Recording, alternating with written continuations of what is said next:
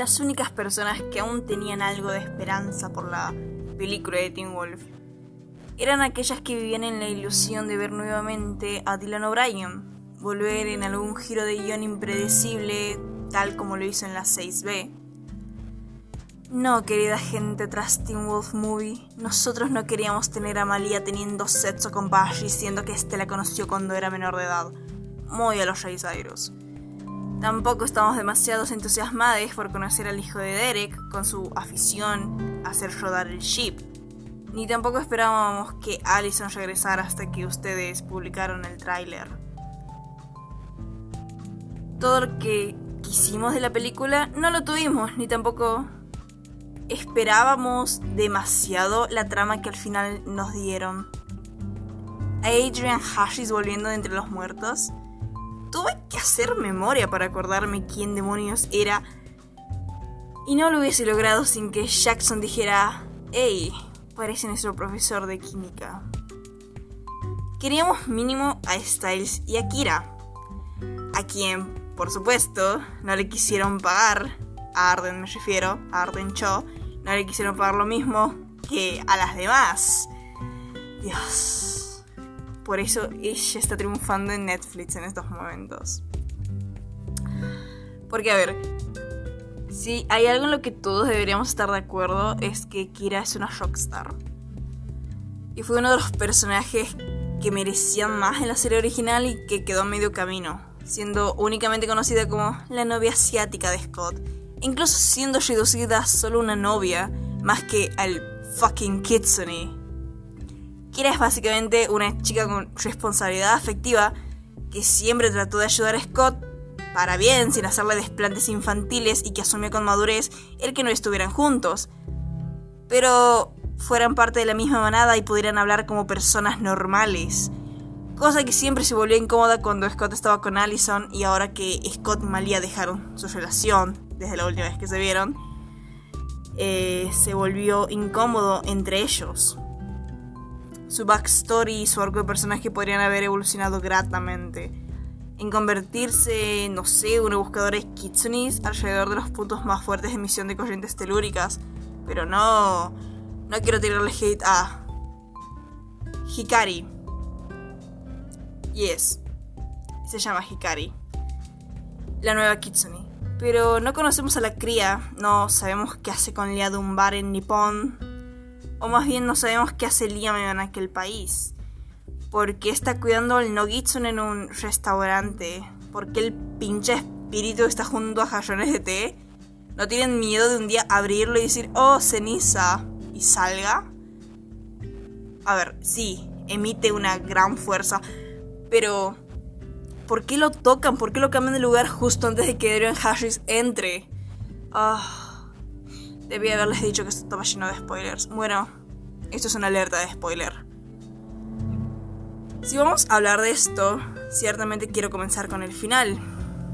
Poneos cómodos y preparados, que estoy a punto de tirar muchísima saliva. Porque la vida no me ha quitado dos horas con 20 minutos de esta película sin que yo saque provecho de ello.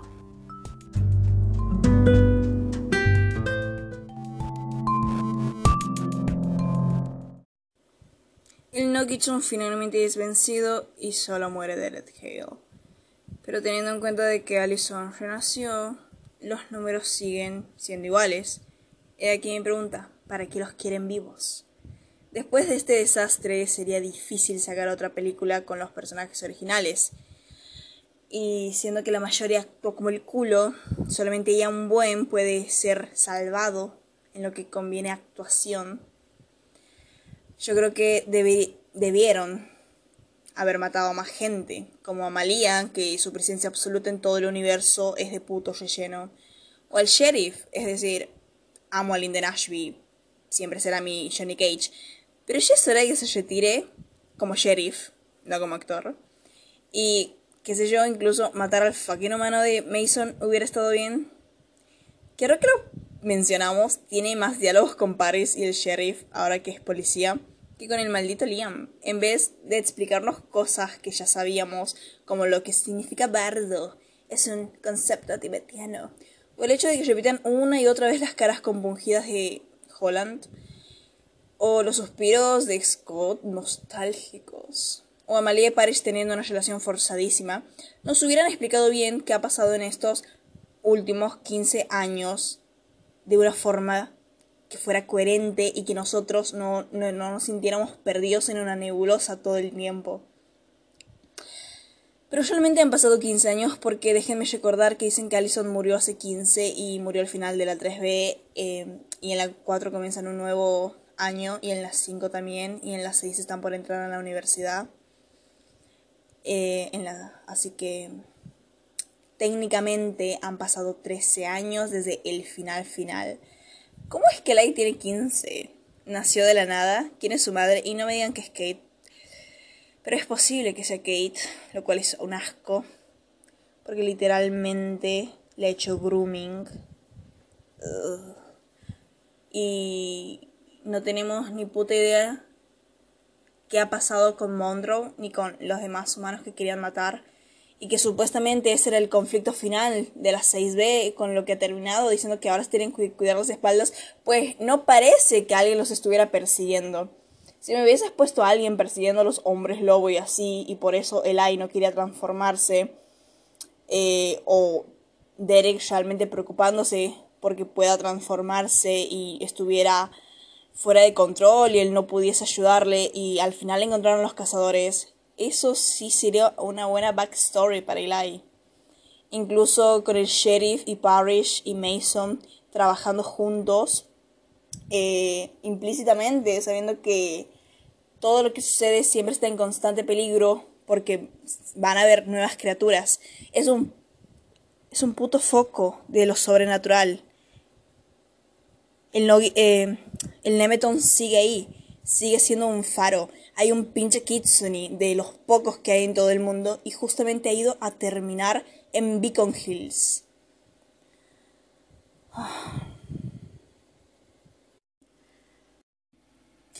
Me dices que Derek es ardido en llamas frente a su hijo.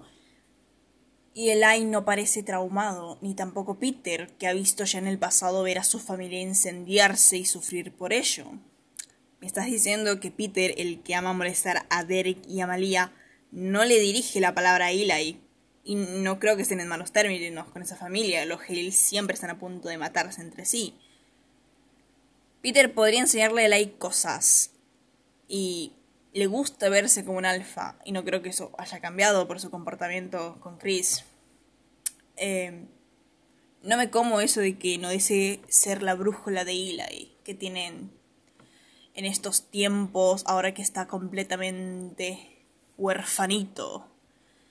Y creo que también podríamos hablar de la total falta de empatía y salud mental que tienen estos tipos, estas tipas que conforman toda la manada. Porque, a ver, el sheriff al menos se acerca y le da algo de consuelo con el ship y sabemos que él nunca ha sido bueno exteriorizando, exteriorizando sus sentimientos. Solo cuando era necesario, cuando algo muy malo había pasado, como en la temporada 6 cuando se olvida de Styles. Y me da igual que sea un adolescente. Necesita cariño, confort, cuidado, saber que no ha sido su culpa ni que tampoco tenía el poder para cambiar las cosas. Porque si a mí se me mueren mis padres enfrente de mi cara y yo soy un puto hombre lobo, la verdad, eh, yo sí me martirizaría diciendo, ah, podría haber sido yo. Sí, podrías haberlo hecho, pero no lo hiciste, punto final, sigamos terapia para otro momento. Luego vemos a Scott hablar de Derek y dice eso de los hermanos y no lo había superado ya con Liam en, la temporada 4. Además, hablando de Scott y siguiendo la línea, ¿qué puto apodo es de Alfa? ¿Sos el del gran hermano, chabón? Gran hermano Argentina. Scott sigue siendo el alfa más débil que he visto en toda la serie. Y en cualquier serie. Cuando pelea con el Nogitsu y dice que no puede pelear porque no puede verlo, Me enfurecí. No. Le expliqué, le expliqué a mi mamá todo. Absolutamente todo. Ducalion no murió para que me digas que no sabes luchar con los ojos sellados y sin afinar tus sentidos. Si yo fuera un hombre lobo y tengo en mis antecedentes a un loco que al final termina siendo mi aliade en ocasiones porque después me vuelve a engañar a una loca, mata niños, cazadora de hombres lobo, que ama partir cuerpos por la mitad como su padre, a un Darak, un druida maligno, a un Nogitsun, que ha penetrado en el cuerpo de mi mejor amigo, a unas quimeras locas, a unos Tridoctors, de vuelta mi antiguo aliado, que se ha convertido en el benefactor, y mediante una Banshee ha tratado de matarnos a todas las criaturas sobrenaturales de Beacon Hills poniéndole preso en nuestras cabezas. Luego a la cacería salvaje y a un alfanazi. Y luego a otra loca con un ejército de humanos, con el primer padre de la primera loca. La verdad es que yo no dejaría que mis sentidos se atrofien, ¿sabes? Porque estaría en constante peligro, no solo yo, también mi familia. Y sí, Scott puede que esté más débil porque no está con su manada hace una década y un lustro, pero sigue siendo un alfa. Y me enoja, porque después de tantos años, Scott sigue sin obedecer el orden natural de las cosas. La tradición que conlleva la sangre maldita puede convertirse en un don si se usa de la manera correcta, ya hemos visto que ha salvado en varias ocasiones a varias gente. Y vale la pena estar en peligro, incluso por ello. De Scott siempre tenemos algo que decir. Y la mayoría de nosotros ha tratado de sacar algo bueno de su personaje. Tratamos de ver que es valiente, que es bueno, que es algo lindo, en el sentido de lo silly, de lo torpe, o de que realmente sufre. Pero sabemos que no es un buen alfa, porque no le gustan las jerarquías, no le gusta la tradición y aborrece la idea de convertir a alguien. En cambio, Derek, a pesar de haber sido un idiota durante la mayoría de las temporadas, y aun cuando era un alfa, su capacidad de liderazgo y sacrificio se ve por unos segundos surgir eh, en, centellante en sus ojos rojos, pasando del azul al rojo, antes de que sea desvivido. O sea que al final, los True Alpha no son tan raros como son, porque a ver, me estás diciendo que hay dos coincidencias. Bueno, no sé. Y no habíamos dejado en claro ya que solo se podía matar a Nogitsun con la katana y el poder de un Kitsuni, más específicamente de Kira. El gran problema de esta película es que todos los personajes están súper nerfeados para conveniencias de la trama pedorra que se escribieron. Y Crystal lo intenta. Más que el gesto y eso que lo suyo es con armas. Y, no consigo que los lobos no puedan soportar una bala. Se dejaron estar, se achancharon, como diríamos aquí, solo porque tuvieron un periodo de relativa paz. El no situarnos en un buen contexto y pasar de aquí a allá en escenas inconexas que esperan tener un cruce fantástico no funciona porque está mal hecho. No solo me presentas a los protagonistas y a los personajes de la forma más cringe posible con sus apodos randoms y sus vidas de adultos aún más random, siendo convocados de la nada sin preocuparse porque alguien les esté tendiendo una trampa es casi inverosímil que Chris aparezca de la nada y se ponga a hablar de cosas que ya sabemos porque sucedieron en la temporada 3, y solo porque tuvieron sueños raros algo vividos. No me termina de sellar que solo por eso deciden reunirse. Las cosas hubieran sucedido mejor si viéramos, no sé, una escena después de que Hikari y Liam lucharan contra Adrian, donde este último levanta el teléfono y da el aviso. Y es que no tiene el puto sentido que hayan cortado lazos. Y hacer que corten lazos no sirve para la trama. Si querías una buena trama, no tendrías que haber hecho que no se hablen en, no sé, en quién sabe cuántos años. Y una de las pocas referencias en plan que podrían haber hecho es decir, oh mira, ¿te acuerdas de ese druida maligno con el que luchamos hace unos 6, 7 años luego de terminar la universidad? y que tenía poder de afectar los sueños de las personas con quién sabe qué poción o quién sabe con qué libro de hechizos. Bueno, no sé, podrían haber agregado un personaje, podrían haber, agregado una backstory de varias peleas como a lo Scooby-Doo. De decir, mira, nosotros hemos peleado varias veces aquí, no te lo vamos a mostrar, pero te lo vamos a mostrar como para que, como para que se entienda que seguimos siendo una manada unida. Y hubiese estado genial porque comienzas con una hipótesis de un suceso extraordinario basándote en la experiencia reciente que causó daños irreparables. Y si es más de sueños, explicaría por qué Lidia pensó que esos sueños que justamente tiene ella de forma obsesiva, eh, donde Styles muere y donde ella es la que grita y causa el derrapamiento, continuarán incluso hasta los días de hoy estando siempre con la mácula presente, porque realmente han vivido unos sucesos totalmente traumáticos. Pero no, se sacan de la manga que es algo referente a Allison y que está cruzando un bardo.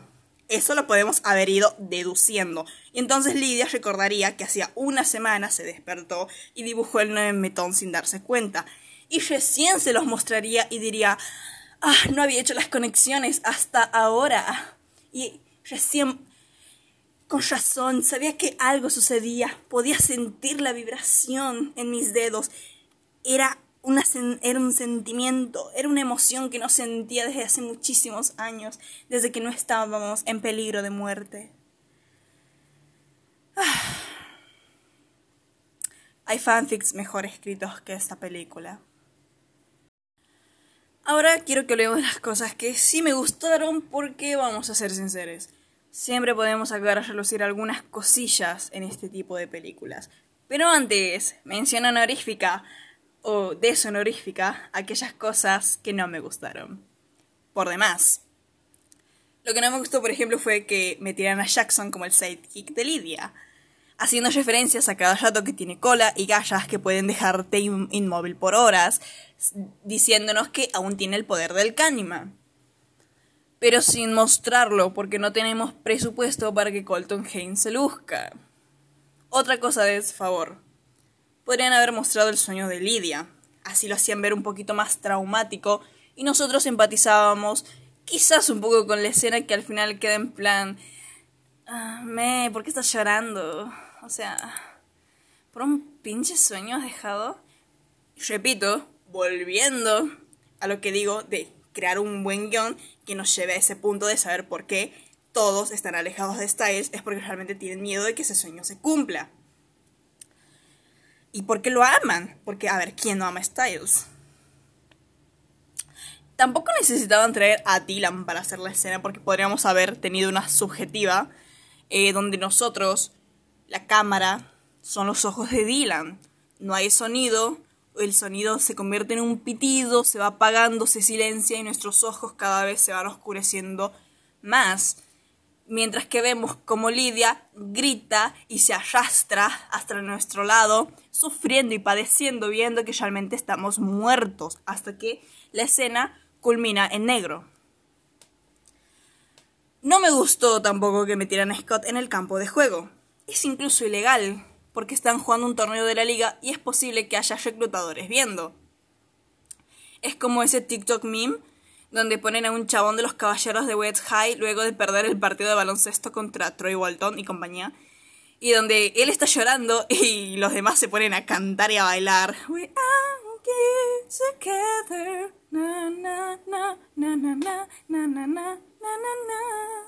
Bueno, así le he sentido. Y es así, y es así de lo mismo de ridículo. De cuando Cheryl, en la temporada 5 de Riverdale, se pone a bailar con el nuevo equipo de animadoras, siendo ella la profesora. Si lo vemos bien, si nos pasara a nosotros, no les daría un poquito de cringe, claro. profesora o que un chabón de 30 años entre sin nosotros saber lo que pasa en sus cabezas, ¿qué vamos a creer? Están tratando de llevarle show a nuestros niños. No saben la cantidad de gestualidades que hago con el cuerpo para tratar de decir las cosas coherentemente. Ahora sí, entremos a lo que sí me ha gustado. Lista de cosas que sí me gustaron. Eli Hale. Si bien al principio me cae mal por robar el ship, con la chulería típica de los adolescentes que aparecen en pantalla estos días, poco a poco me va cayendo.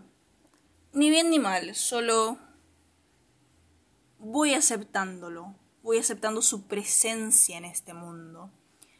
Al principio sufría porque veía por primera vez a Derek Hale comportarse como alguien que no es un auténtico idiota y, dentro de todo, tiene responsabilidad afectiva, lucha por ser un buen padre, trata de que su hijo esté a salvo y trata de protegerlo, trata de enseñarle cómo es que no debe tener miedo a su naturaleza, quiere realmente, presionándolo solo un poco, lo suficiente, o quizás no lo suficiente, como para que él solo pueda encontrar su camino la presión que ejerce es muy menor a lo que creo que él le podría haber hecho a Scott en cualquier otra situación. Porque en las primeras temporadas eh, podíamos ver claramente cómo Derek presionaba, presionaba y presionaba a los betas. Querían que saques todo su potencial de inmediato. Y no, no funciona así. Y me gusta saber que Derek también tiene cierto remordimiento porque cree que la culpa de que Eli no pueda desarrollarse saludablemente, esto es importante, que no pueda desarrollarse saludablemente en, sus, en todas sus etapas desde la pubertad, siendo no solo un adolescente, sino también teniendo los genes del lobo, es por su culpa, es porque él tuvo que ser bestial al momento de protegerlo. Y Eli, siendo tan solo un niño, ha quedado un poco traumado, siendo que no puede eh, no puede ni siquiera con la idea de que sus colmillos salgan, ni siquiera puede con la idea de sanar, ni de pensar en transformarse. Y sí, al principio me caía mal Eli porque veía todo esto en Derek y siento que él lo rechazaba. Y, y, está bien que lo rechace. Está bien porque el chico está traumado, no quiere saber absolutamente nada de eso y realmente le gustaría olvidarse de esa parte de él pero no puede, no puede aunque quiera porque es su puta herencia. Y poco a poco vemos que va aceptándola, incluso si la tiene que aceptar a la fuerza cuando su vida está en peligro. Otra cosa que me gusta de Eli es que si bien no tenemos a Styles, más, más allá de que lo nombran, siento que es una muy buena combinación entre un Liam y un Scott y con tintes de lo que viene siendo la vorágine de Styles. Porque no solo es torpe de forma tierna, no solamente es socialmente incómoda, sino que no tiene ni puta idea de qué hacer con las habilidades que tiene ahora, pero que muy pronto seguro va a comenzar a ejercitarlas, porque ahora es parte de una manada, ahora tiene que sí o sí aprender a luchar, porque cuando te conviertes en un ser sobrenatural, las cosas vienen, te gusten o no, y la mayoría va a tratar de matarte.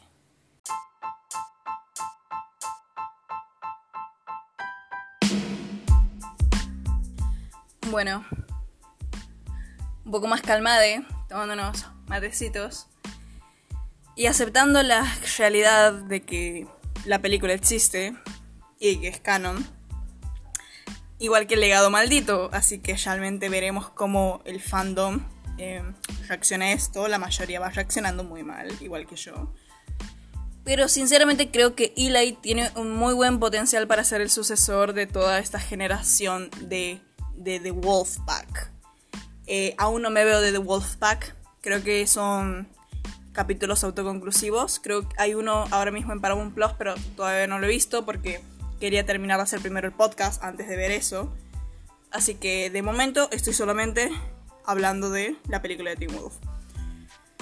Y a pesar de que no es lo que nos han entregado, aún así es un poco de contenido y ya habiendo aprendido esos errores y teniendo en cuenta de que The Wolfpack tiene como cuatro episodios y quizás tengo la esperanza, quizás de que sea una miniserie bastante entretenida, puede que podamos llegar a tener nuevas aventuras de Eli conociendo a más gente.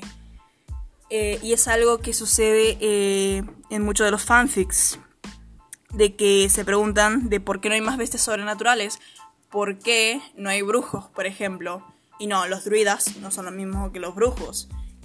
Queremos brujas de la calidad, del level de Davina, de The Originals y de The Vampire Diaries. Queremos a Bonnie.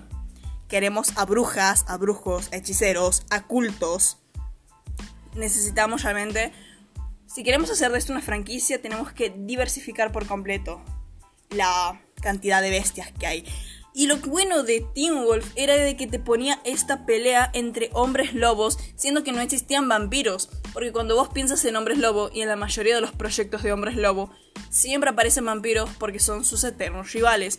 Y el que no aparezca me resulta muy grato, porque das lugar a otras bestias, como la lucha intramanada, la lucha contra un ser reptiliano llamado Decánima, te peleas contra druidas malignos, te peleas contra espíritus japoneses que son de la hostia, te peleas contra una Banshee medio loca que sigue los planes del loco de la primera temporada de Peter. Te amamos, Peter, aunque seas un loquito de mierda. Y tenemos, por supuesto, a los Three Doctors. Tenemos al Alfa Nazi. Tenemos a la cacería salvaje de Odín. O sea, era tan rico el universo por las bestias tan distintas que nos presentaban. Y que siento realmente que The Legacies ha tratado de copiarlo un poco. Luego de que The Originals haya terminado. Mostrándome, no sé, un Phoenix, por ejemplo. O sea.